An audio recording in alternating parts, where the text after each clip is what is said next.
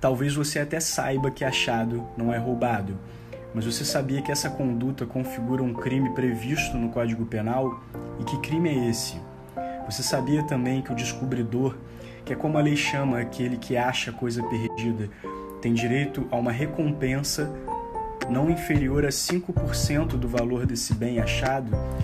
O que, de acordo com a lei, você deve fazer quando você acha alguma coisa perdida? A figura típica do crime de roubo, prevista no artigo 157 do Código Penal, consiste em subtrair coisa alheia para si ou para outrem, mediante violência ou grave ameaça à pessoa, ou depois de havê-la por qualquer meio reduzido à impossibilidade de resistência.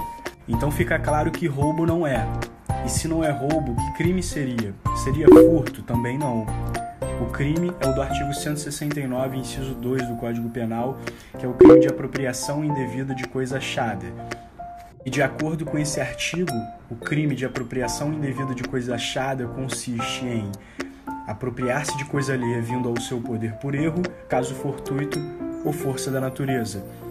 Logo abaixo, na redação do inciso 2 do parágrafo único desse mesmo artigo, diz que quem acha coisa alheia perdida e dela se apropria total ou parcialmente, deixando de restituí-la ao dono, ao legítimo possuidor ou entregar à autoridade competente dentro do prazo de 15 dias, comete o crime de apropriação indevida de coisa achada. Logo, achado não é roubado, é apropriação indevida de coisa achada.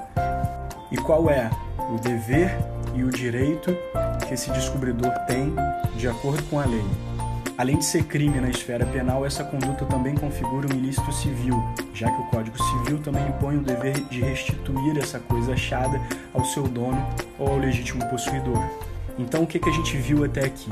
Que achado de fato não é roubado, embora configure o crime de apropriação indevida de coisa achada, previsto no artigo 169, parágrafo único, inciso 2 do Código Penal.